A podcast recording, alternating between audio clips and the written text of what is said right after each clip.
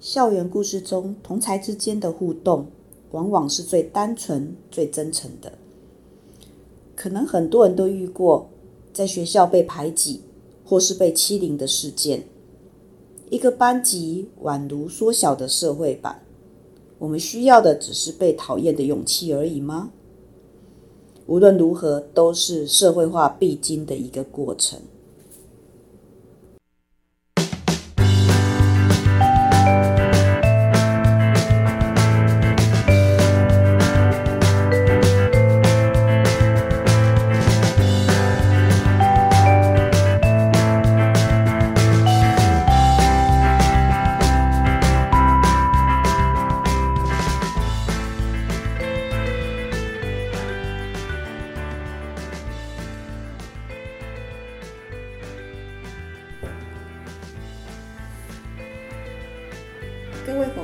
好，欢迎来到 CNU 故事实验室。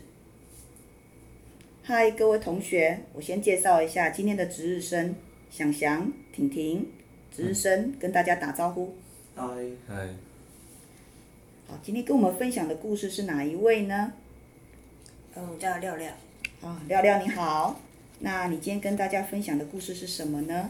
嗯，今天要讲的故事是村战。好的，那请。开始，韩非是个害羞的女孩，她总是坐在教室最角落的地方。她害怕一切陌生的事物，也不喜欢和别人打交道。大家也不想靠近她，因为大家觉得她是一个很奇怪的人。每次和她说话，她都不出声，只会笑。久而久之，韩非成为班上的透明人，大家对她总是视而不见。在升上高中二年级的第一天，这是一个晴朗的一天，太阳高高的挂在天上，万里无云。韩非一如往常的坐在教室的最角落。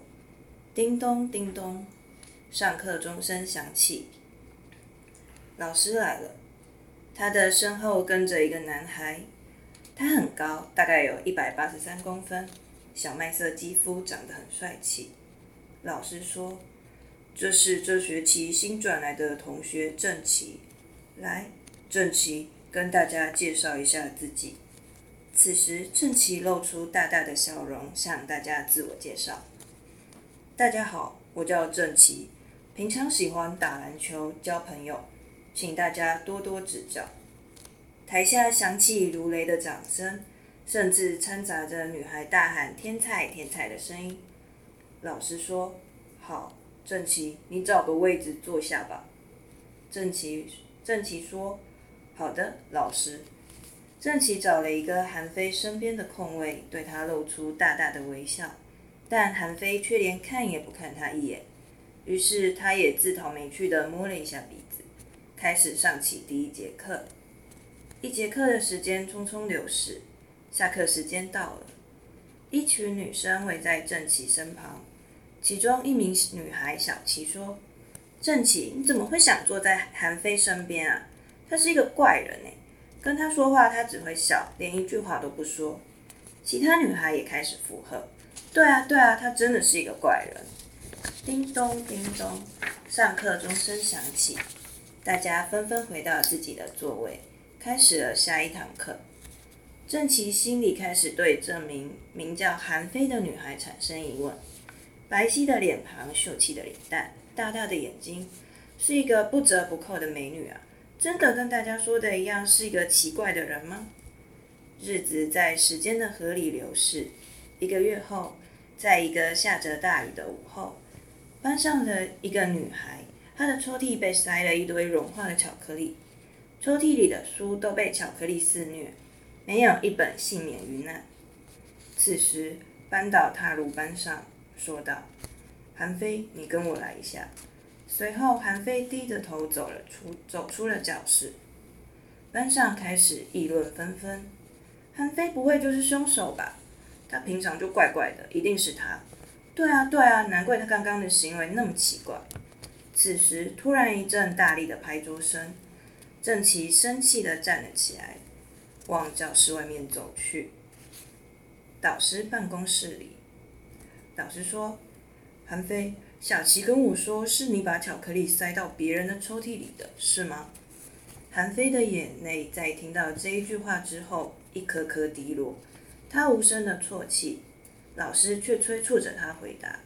他好想逃。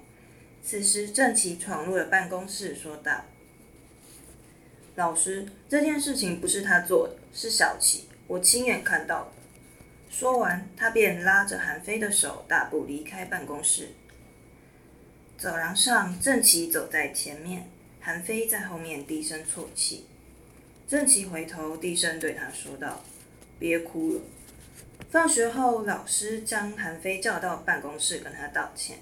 对于误会他把巧克力塞到别人抽屉里的事，韩非终于洗清了冤白。此时，正其修长的身影映着落日，慢慢走到韩非面前。韩非露出一抹动人的甜笑，说道：“正奇，谢谢你。”嗯，我们听完了，这是一个完整的故事哈。那其实，呃，韩非是一个非常害羞的女孩子。真的，如果不善言辞，我觉得微笑是一个最好的语言呢。嗯，他嘿，照理说他应该不会让大家觉得不舒服或是不喜欢他。嗯，好，在我看来，我觉得她是一个还不错的女孩子。哈，那里面故事，我想最重要的就是被误会这件事情。嗯，好，那你当时为什么会想要用被误会这件事情来当做一个呃最好的冲突跟结束呢？嗯，因为就是那个时候，我想说，就他被误会，然后如果有人。来帮他解释的话，那这时候他就会愿意就就是去讲话，嗯，然后就是带出最后一句他讲话的地方，嗯嗯，对。那你带出来，呃，就是新来的同学，因为对他比较不了解嘛，嗯，所以你认为新来的同学来帮他解围，嗯嗯，那他原本的同学对他其实是一个，呃，算是既有的印象，已经根深蒂固了，对，很难去改变他哈。嗯，那这个灵感你来自哪里呢？就是我看过的小说，哦，你看过小说有类似这样子的一个故事哈，故事很简短，但是我觉得这个对学生来讲，它就是一个非常好的一个借鉴。那你要跟大家讲的故事启示，最重要的故事小启示是什么呢？嗯，就是我觉得就是每一件事情都会有一个新的契机，就是可能这个女主角她本来从不太喜欢讲话。然后当有人帮助她了以后，她发现她自己就是，就是其实也是可以，就是可以融入到班级，对对对，就是会有人相信他，或者是愿意跟他讲话这样子。嗯，其实我们真的在班上可能也有这样的同学很需要帮助。好，那呃，你有没有发现说班上有这样的同学，我们怎么去知道他需要这样的协助呢？因为这也是老师很想知道的。